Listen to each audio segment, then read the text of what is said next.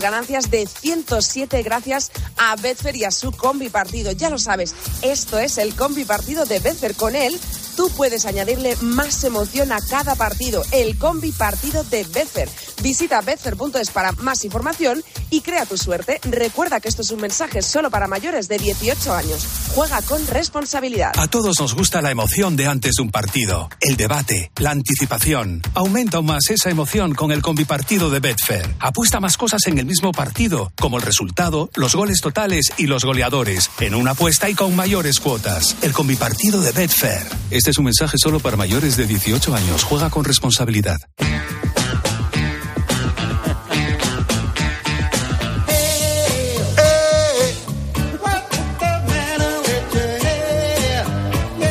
Oh, cómo echaba de menos.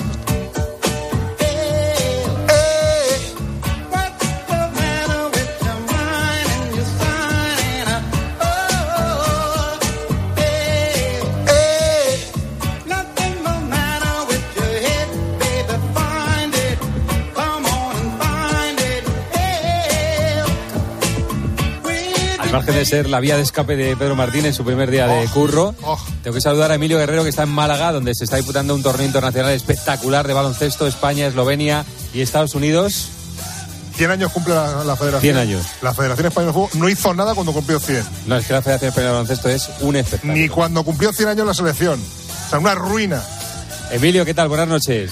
¿Qué tal, Corro? Buenas noches. Y le hemos ganado a Eslovenia, la Eslovenia de Donchi. Sí, triunfo incontestable, 99-79. Al hilo de lo que dice Pedrito, ayer, Pedrito, te perdiste la gala del centenario en el castillo de Gibraltar. Es que Fliparon, Al que ¿eh? hace bien las cosas, con las pues bien, vistas de bien- Málaga. bien ¿eh? le lucen.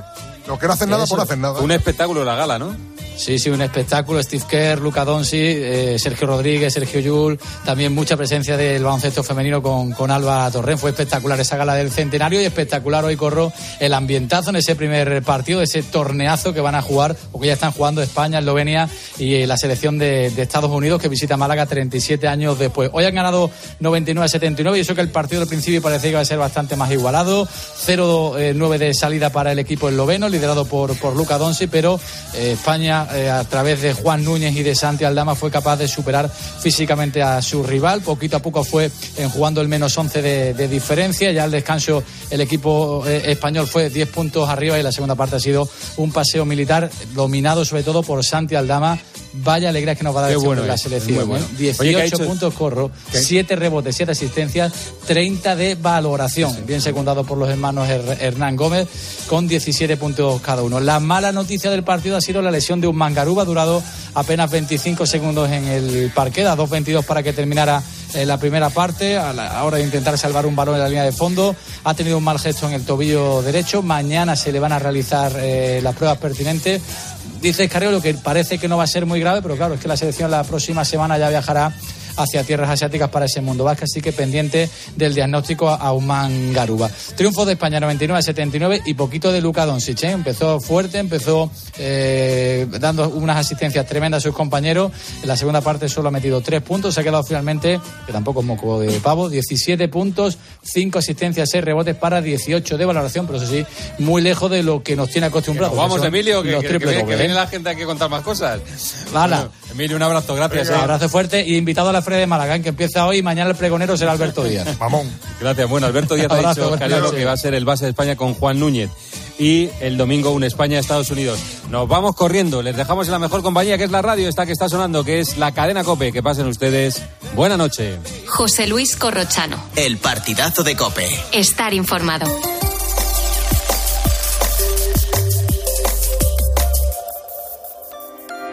Rosa Rosado. La noche. Cope. Estar informado.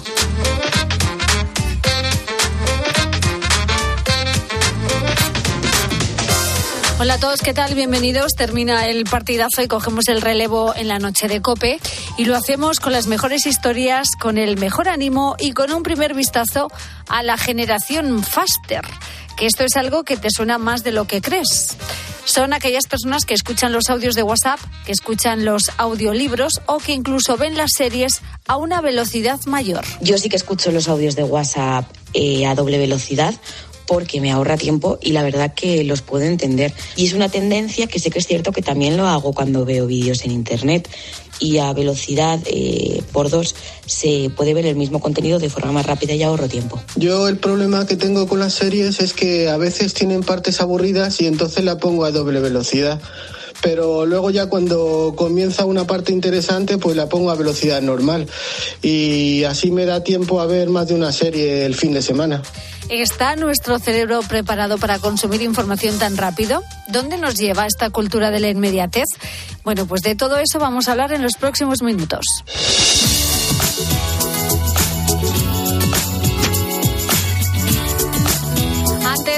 Saludar a quienes me acompañan esta noche, como siempre, en la producción del programa y pendiente de tus mensajes. Álvaro Sáez, buenas noches. Hola, Rosa, buenas noches. Y en las tontunas, mi querido Roberto Alcaraz, buenas noches. Muy buenas noches, Rosa. Buenas noches a todos. ¿Os imagináis escuchar un audio de WhatsApp a doble velocidad a Ferran Adrián? A ver quién lo pesca. A ver quién lo pesca. Yo, yo no suelo escuchar eh, vuestros mensajes a doble velocidad. No tengo esa costumbre, ni los vuestros ni los de nadie. ¿Seguro? A, mí me parece algo excesivo. A uno y medio no lo notas.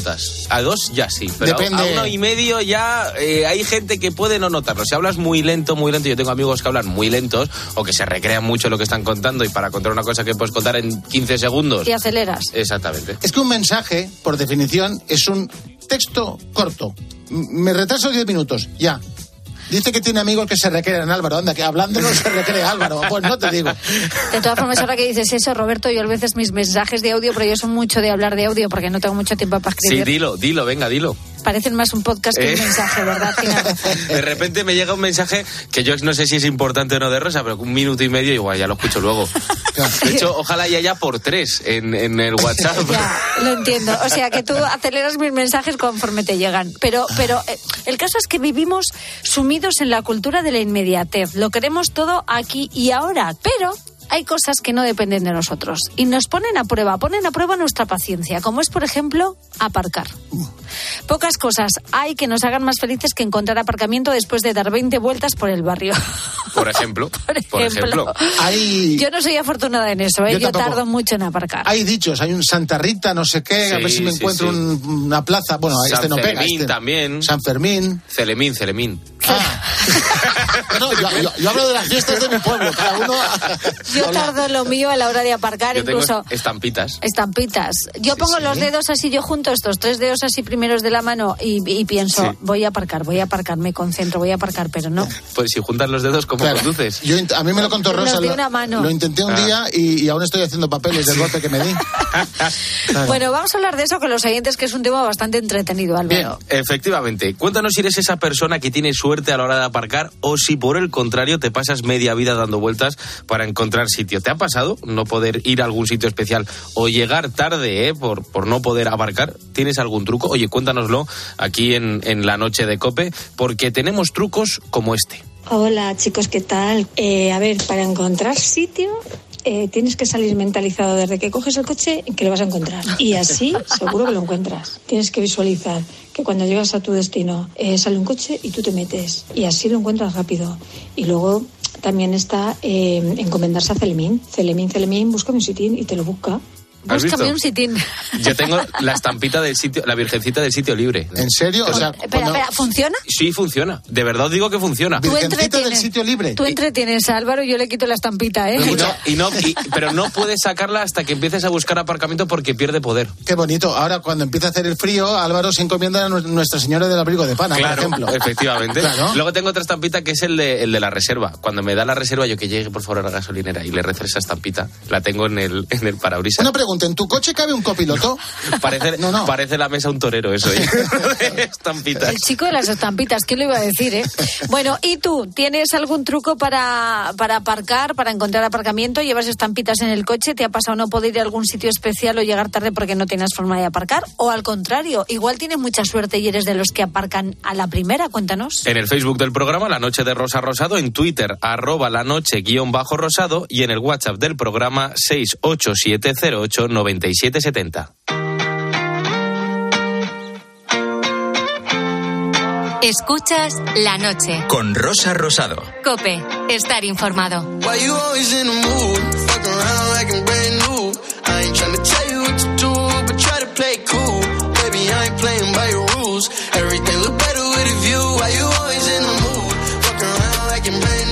Quiero que ahora tú y yo escuchemos algo. A ver si notas algo raro. En un lugar de la Mancha de cuyo nombre no quiero acordarme. No ha mucho tiempo que vivía un hidalgo de los de Lanza Astillero, a larga antigua, rocín flaco y galgo corredor. Bueno, qué locura, ¿no? Es el comienzo del Quijote en un audiolibro, pero con una velocidad acelerada. ¿Tú eres de los que escuchas los audios de WhatsApp más rápido de lo normal? ¿Al 1,5 o incluso a doble velocidad? ¿O tal vez aceleras las series o los audiolibros para verlas o oírlas más rápido.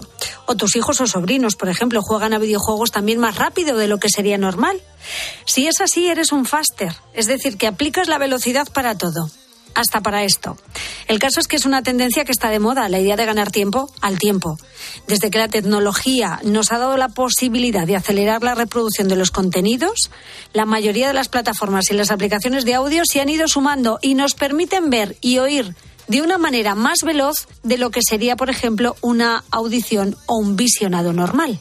Porque claro, nos preguntamos, ¿y por qué nos ha dado por ser faster? Hemos salido a la calle y mira lo que nos han contado. Yo sí que escucho los audios de WhatsApp eh, a doble velocidad porque me ahorra tiempo y la verdad que los puedo entender. Y es una tendencia que sé que es cierto que también lo hago cuando veo vídeos en Internet y a velocidad eh, por dos se puede ver el mismo contenido de forma más rápida y ahorro tiempo. Dentro de esta moda de hacerlo todo rápido, no solo vemos vídeos de forma acelerada, sino también las series, como nos cuenta Ramón. Yo el problema que tengo con las series es que a veces tienen partes aburridas y entonces la pongo a doble velocidad. Pero luego ya cuando comienza una parte interesante, pues la pongo a velocidad normal. Y así me da tiempo a ver más de una serie el fin de semana. Y si uno se acostumbra a esta velocidad en las series, también es capaz de aplicarla a los audiolibros. Yo tengo un ritmo de lectura rápido y la verdad es que escuchar audiolibros a velocidad normal a veces me parece un poco lento. Y por eso lo suelo poner al doble de velocidad porque, no sé, me resulta más ameno. Aunque soy consciente de que a veces se pueden perder detalles de la lectura. Parece evidente que la tecnología nos ha acelerado. Aquí en COPE, la socióloga Ana Isabel Fernández nos advierte de la ansiedad social que se está creando por nuestro afán de hacer muchas cosas sin pausa. Esta cultura del inmediatez también tiene un resultado, que es la presión social por la respuesta rápida. No solo consumimos rápido, sino que además parece que estamos presionados socialmente por responder rápido. De hecho, detrás de esa, por ejemplo, esa cultura del consumo del titular, ¿no? de, de esa información rápida y sencilla, a veces está la necesidad de posicionarnos pronto, de opinar pronto, de responder y de producir pronto. Entonces, esto, bueno, esto nos genera una, ansiedad social, una, necesidad de tengo que hacerlo ya, tengo que responder ya y por tanto quiero consumir rápido, ¿no? Porque todo el mundo ha visto la última serie, todo el mundo se ha enterado de la última noticia y todo el mundo ya se ha posicionado sobre ello. Bueno, ya ves, consumimos rápido y tenemos una especie de obligación de estar al día y de hacer más cosas en menos tiempo. Para profundizar más en este asunto, vamos a saludar ya a Manuel Arias, que es neurólogo del Hospital Clínico Universitario de Santiago de Compostela. Doctor, buenísimas noches. Buenas noches. Bueno, yo no sé si nuestro cerebro está preparado para consumir información tan rápido. Desde luego, el mío, yo creo que no, doctor. Bueno, yo creo que las capacidades cerebrales son muy amplias y sobre todo con entrenamiento podemos observar a nuestro alrededor lo que logra la gente, ¿no? Es decir, evidentemente todas las capacidades que tiene el cerebro pueden mejorarse con entrenamiento, salvo algunas carencias, si tú naces con una sordera congénita, pues bueno, aún quedaría después el poner unos implantes si hay la vía auditiva restos de ella o, una ceguera congénita, pero eh, bueno, se me viene a la cabeza, por ejemplo, el ejemplo este clásico de el orador de Móstenes, que llegó a ser el número uno en, la polis de Atenas. Pues este hombre nació tartamudo y, aspiraba a ser orador y tal, y se puso, se metía un, cuchillo en la boca, se metía piedras, paseaba por las playas de Atenas hablando, hablando, y llegó a ser un gran orador. Así que, evidentemente, yo creo que se puede entrenar el ser un listener, ¿no? Pero algún peaje habrá que pagar por esto. Claro, por ejemplo, en el caso de los audiolibros, digo yo, que eh, perderemos información si lo oímos a una velocidad acelerada. Sí, ya aún oyendo a velocidad normal, dependiendo del día, y al ser un audiolibro que te está leyendo y tú, bueno, pues tiene la ventaja que puedes ir a caminar o hacer otro tipo de actividad deportiva y tal, pero en un momento dado puedes perder y a esa velocidad pues detalles, ¿no? En diálogos, por ejemplo, dentro de una novela la entonación tiene que ver mucho la prosodia y tal con el mensaje que se quiere transmitir. Y realmente a más velocidad, pues será más dificultoso, ¿no? Porque, doctor, por ejemplo, si hablamos de los WhatsApp, eh, cuando aceleramos el ritmo de un WhatsApp, que eso lo hace ya muchísima gente, estamos eliminando las pausas. Y también hay silencios que dicen mucho. Pasamos por alto la entonación, la intención. Supongo que aquí nos estamos perdiendo detalles o matices importantes que la otra persona, por ejemplo, ha querido decirnos. Evidentemente, yo creo que mediante WhatsApp puedes transmitir, hombre, una noticia tal y cual, un recado especial, pon atención en esto y en lo otro. Pero también dependerá un poco del mensaje que te quiera transmitir el que habla al otro lado, en Ya. este caso, ¿no? Entonces ponemos la atención, oye, si te están diciendo que ese billete de lotería que compramos juntos el otro día tiene un premio. Hombre, claro, vuelves ahí no lo escuchas rápido. Claro, y lo escuchas, a ver, Exacto, y si lo escuchas rápido lo vuelves a poner a, a- a Claro, su claro. velocidad normal para coger todos los detalles. Es cierto que todos tenemos prisa, pero doctor, ¿cerebro y tecnología se pueden poner al mismo ritmo? Pues la verdad es que, mire, cuando te fijas, por ejemplo, en un ajedrecista de estos, un maestro, ¿no? Que es capaz de imaginar eh, las jugadas que vienen y cómo va a responder el otro, y tienen esa concentración tal. Entonces, también ves gente que se sabe de memoria en el teatro, los diálogos, todo. Todo es cuestión de De entrenar. entrenamiento. Mm. Ahora, el entrenamiento se hace con, en todo en este mundo, pues eh, hay que tener eh, en mente el utilitarismo, que sea útil, ¿no? Por ejemplo, el disfrutar de una le- lectura del Quijote pausada y si tenía el galgo flaco y lo otro y la tal, ese trocito que pusieron al principio, pues hay cosas que hay que paladearlas y disfrutarlas. Claro. Es decir, tú, toda la parafernalia de un buen vino, pues la puedes tomar de golpe, como toman a veces los whiskies en las películas, ¿no? Pero no se saborea, No se saborea. Y la poesía no te digo nada. efectivamente. Desde luego que perdemos más que ganamos. Manuel Arias es neurólogo del Hospital Clínico Universitario de Santiago de Compostela. Muchísimas gracias y buenas noches. Gracias a ustedes y buenas noches. Y hasta ahora, como todos los viernes, está con nosotros nuestra filósofa de cabecera, Josefa Ros Velasco, autora del libro La enfermedad del aburrimiento, con quien vamos a tratar de arrojar más luz sobre este asunto. Josefa, buenas noches.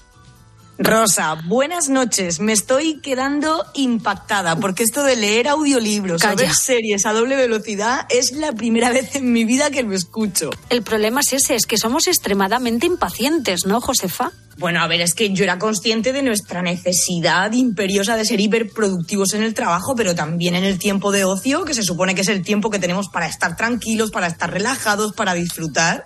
Jolines. Y es el, precisamente es el problema, ¿no? Es que tenemos tan poco, tan poco tiempo que queremos explotarlo todo al máximo, que no se nos escapa nada y al final Sí. se nos escapa todo. Pero fíjate, muchas personas viven aceleradas e instaladas en la, en la prontomanía, ¿no? En la necesidad de contestar a todo el mundo, ahora que hablamos de los WhatsApp, de forma inmediata, como si no hubiera un mañana. Sí, sí, es que es esa cultura de la inmediatez ¿eh? y de tener una conciencia extrema de la escasez de tiempo y querer abarcarlo todo enseguida. Claro. Es que esto nos va a conducir a la locura más absoluta, ¿eh? Es que solo tenemos que echar un vistazo a cómo está la sociedad de problemas mentales, trastornos, ansiedad, estrés. O sea que al, al final va a acabar estallando por alguna parte, porque nos hemos acostumbrado mucho a consumir a este ritmo vertiginoso, eh, pero no dejamos, sin embargo, de sentir un cansancio y un hastío que nos lleva una y otra vez a replantearnos qué estamos haciendo.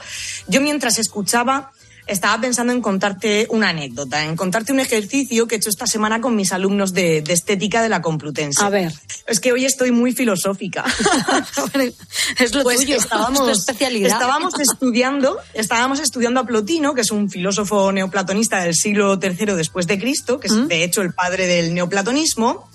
Y bueno, este filósofo ya estaba entonces reclamando que tenemos que detenernos un poquito más para poder observar la belleza del mundo del más acá y del mundo del más allá, porque nos perdemos en lo material, en las pasiones, en los apetitos, en esa velocidad y acabamos por no ser capaces siquiera de, apreciar la belleza de lo más simple.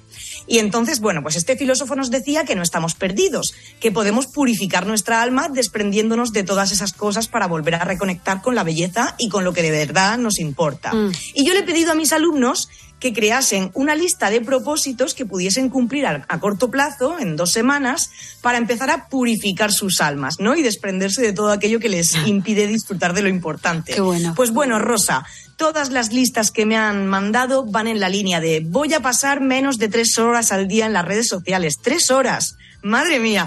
Voy a ver las, serie, las series que me gustan, pero las voy a ver más despacio, en lugar de hacerme una maratón de seis horas seguidas. Voy a pasar más tiempo conmigo, en silencio, tratando de conocerme y, y de ver qué tiene significado para mí. Fíjate. O sea, que es tremendo. es Hablamos tremendo. de menos tiempo en redes sociales, de menos tiempo en pantallas, eh, menos ruido. Mucho ruido es el que luego. tenemos alrededor, ¿verdad? Sí, muchísimo ruido y, y una necesidad imperiosa de, de, como decías antes, de ganarle tiempo al tiempo. Claro, ¿eh? pero ¿para qué? ¿Qué queremos hacer con ese tiempo? Si luego no sabemos qué hacer con el tiempo libre y no nos cierto, gusta luego- aburrirnos. Luego nos sentimos, luego nos sentimos desorientados con el tiempo libre. Claro, ¿para Pues, qué queremos el tiempo entonces? En esta, en esta línea tan filosófica que me encuentro hoy, Mm. la verdad es que tengo que decir que por una parte me parece lógico ese deseo de ganarle tiempo al tiempo, ¿no? Porque hace ya mucho que, que, que se proclamó la muerte de Dios, Nietzsche lo puso por escrito, pero esto era la crónica de una muerte que, que ya se estaba anunciando durante mucho tiempo. Entonces, esa ausencia de un horizonte de sentido después de la vida terrenal a la que nos ha ido conduciendo con el tiempo es a una conciencia extrema de la brevedad de la vida que nos asusta mucho, Rosa, que nos lanza el mensaje de que tenemos que hacerlo todo ahora porque no hay tiempo después, porque no hay nada más allá. Entonces, lo que ansiamos es vivir todas las experiencias ya, Ya. de forma inmediata, mientras contemplamos al mismo tiempo con pavor cómo se acaba ese bien tan preciado y tan improbable que es nuestro tiempo Vale, de vida. pero Pero, está claro que algo no estamos haciendo bien. Aprendamos a hacerlo bien, porque la persona que convive con la prisa lo hace también con el estrés, con la ansiedad, y no, no disfrutamos el momento porque siempre estamos anticipando el futuro. Entonces, ¿de qué nos sirve? Pues es que no nos sirve de nada. nada. Al final es que esto solo se soluciona con el au- autoconvencimiento, ¿no? Esto es lo que nos va a motivar para caminar en otra dirección. Y va a pasar, yo creo que cuando ya toquemos fondo, cuando nuestra salud mental, nuestro bienestar esté tan dañado, que no tengamos más opción que, que salir de este círculo vicioso y buscar alternativas. Ya, bueno, a mí me sorprende muchísimo los faster. eh, estas personas que se vuelven adictos a la velocidad, ¿no? Porque al final los vence la impaciencia para todo. No disfrutas del proceso. Y yo no sé si No, esto es reversible. absoluto. Llegamos a un punto en el que ¿qué vamos a hacer con esto? Con esta velocidad a la que Uy. vivimos. Qué complicado. Los, los efectos del capitalismo nunca son reversibles, como dice mi maestro José Luis Villacaña, Rosa. Lo que tenemos que, que ver es hacia dónde nos conduce todo esto cuando ya no aguantemos más este ritmo vertiginoso. Yo creo que, que la insatisfacción con este estilo de vida acelerado se está acrecentando cada vez más y confío, la verdad es que confío en que tarde o temprano nos vamos a replantear lo que estamos haciendo. La filosofía y la sociología lleva ya mucho tiempo dando la voz de alarma y es que o paramos esto y nos movemos en otra dirección o vamos a terminar todos tirándonos por la ventana. Y mira a mis alumnos que ya son conscientes y dicen, esto no puede seguir así porque no me encuentro bien y estoy ya adicto a los ansiolíticos. Es verdad, es que todos tenemos prisa porque todos los demás también la tienen y vamos con prisa a todas partes. Y estamos en Cuesta, una... cuesta mucho trabajo Claro. realmente salirte, salirse de ese círculo. Es que estamos muy acostumbrados también a escuchar esta queja, pero nadie rompe la rueda. Es cierto. ¿Por qué? Pues porque al final eh, sí que no estamos contentos del todo con estas dinámicas mm, de- del capitalismo tardío, pero tampoco queremos renunciar a las, a las comodidades que nos está trayendo. Efectivamente, todo esto está por debajo de la sociedad de consumo. Estamos, estamos de acuerdo. Que No, es que pero haya- completamente. no es que hemos cambiado nuestras costumbres, sino que la sociedad nos está llevando precisamente a esto y la prisa se ha convertido en un estilo de vida para muchísima gente. Gente que no sabe qué hacer con su tiempo libre cuando lo tiene. Porque estar Eso es, desocupado luego no nos produce nos- mucho malestar. Claro. No nos olvidemos, no, no nos olvidemos nunca de que la sociedad, y estoy entrecomillando, somos nosotros, ¿eh? No nos conduce la sociedad hacia ninguna parte. Nosotros somos la sociedad y nosotros somos los que tenemos que conducirla hacia donde nosotros queramos y hacia donde nos interese. Así que, si tan molestos estamos, menos quejarnos y más empezar a poner soluciones. Cierto es. Y una cosa, Josefa Ros Velasco, para quien no lo sepa, aparte de ser doctora en filosofía, también es la fundadora y presidenta de la primera asociación científica y cultural del mundo para el estudio del aburrimiento. Así que yo creo que muy pronto, querida Josefa, tendremos que hablar largo y tendido y con mucha más profundidad en todos los beneficios del aburrimiento. ¿Qué te parece? Sí, sí tenemos que hablar de esto. Ya de antemano voy a desambiguar que, que no es un beneficio del aburrimiento el estar sin hacer nada. Eso no tiene nada que ver con el aburrimiento, pero en esto tendremos que ahondar un poquito más. Efectivamente, querida. Y mientras tanto, lo que tenemos que hacer es ir luchando poco a poco contra esa cultura de la inmediatez en la que vivimos, que precisamente no nos está dejando vivir. Pues sí, tenemos que hacer todos nuestras pequeñas listas de propósitos de, en la línea de Plotino, plantearnos cositas realistas a corto plazo y decir, oye, voy a tomarme las cosas con más calma, voy a restar una hora de consumo de las redes sociales para dedicarlo a estar conmigo, a leer tranquilo, no con audiolibros de estos acelerados. Mm. Oye, por cierto, a salir a contemplar la naturaleza. Efectivamente, Bueno. y qué suerte tienen tus alumnos, también te digo, ¿eh? tenerte como profe. A la audiencia le vamos a decir, hagan sus ejercicios para la purificación del alma, según Plotino. Bueno, Josefa Ros Velasco, filósofa de cabecera aquí en la noche de Cope. Gracias y buenas noches. Hasta la semana que viene. Un abrazo enorme. Hasta luego.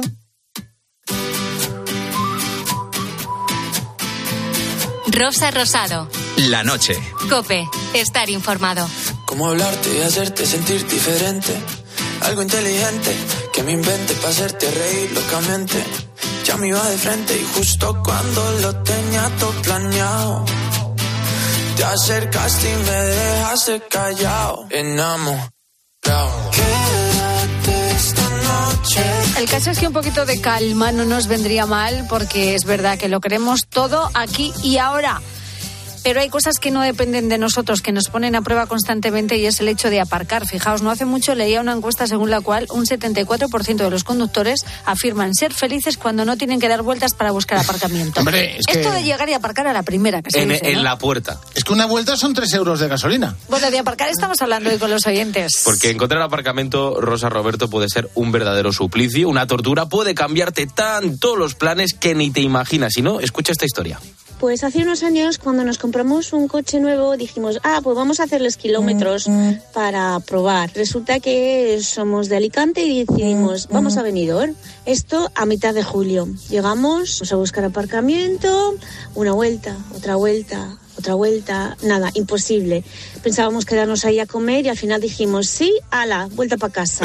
es que ni nos bajamos del coche. Qué fastidio, no me digas. ¿eh? Te vas a la playa todo emocionado para pasar un día, comerte una paellita y te tienes que volver. Esto me pasó este verano, pero mucho más grave. Íbamos a ir 15 días a Denia y tuvimos que anular el apartamento. No había sitio. Dos días dando vueltas, al final volvimos. Yo, yo creo que, que estamos estilando poco el, el entrar a parkings privados y pagar pues lo que vayamos a estar allí. Es que son, son caros, ¿eh? Bueno, pero luego piensa cuánta gasolina te has gastado tú dando vueltas, el tiempo que has perdido, el no sé qué. Cuando, cuando llevo ya dos vueltas y no he encontrado sitio, ya lo meto el coche en el parking. Sí, señor. Y ya Yo está. también, pero a veces es más la cabezonería, que Puede dices ser. que no aparco yo, espérate, que voy a dar otra vuelta y aparco. Verás cómo voy a aparcar, hombre. Y además aquí- cerca de la playa. Y desde aquí una denuncia, yo propongo cárcel a la gente que utiliza dos plazas de aparcamiento para dejar en su coche. Razón. Luego hay quien, en mi opinión, ¿eh? hace trampa cuando dice que tiene suerte a la hora de encontrar aparcamiento. Normalmente no tengo dificultad para aparcar. Ahora, lo que sí es verdad, por ejemplo, mi pareja, la verdad que le cuesta, le cuesta el tema del aparcamiento, eh, no lo lleva ella bien. Aparte de que normalmente va tarde por sistema a los sitios, ya como ella ya sale conciencia de casa de que va tarde, digamos que en el primer sitio que ve, aparca, dependientemente de la distancia que esté ese sitio del sitio donde ella va. Ojo, entonces claro, a mí se me han dado casos de decir, venga, vamos al cine, pero es que aparca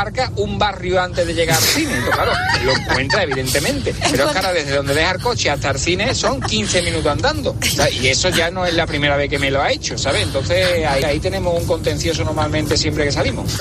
Y te dice, yo aparco a la primera. Tienes que hacer escala luego para llegar al, al sitio. Oye, está muy bien, aparca, coge un taxi y va al cine. me Efectivamente, parece coges el transporte público. Bueno, ¿y tú eres una persona con suerte a la hora de aparcar o te pasas media vida dando vueltas? Cuéntanoslo, te decimos dónde. En el Facebook del programa La Noche de Rosa Rosado, en Twitter arroba la noche guion bajo rosado y en el WhatsApp del programa 687-08-9770. Mira, en unos minutos te voy a contar la historia de Mariana, una mamá de dos niños, Marianita y Jaime, ambos con síndrome de Down. Acaba de escribir 2 por 21 La felicidad no entiende de cromosomas. Un libro que supone un recorrido por la vida de una familia a la que, como dice ella, le ha tocado en dos ocasiones la lotería. Eh, bueno, yo siempre digo que tengo dos hijos, pero que valen por lo menos por cuatro, que requiere pues más entrega, más dedicación, pero es tanto, tanto, tanto lo que nos dan ellos a nosotros que todo merece la pena.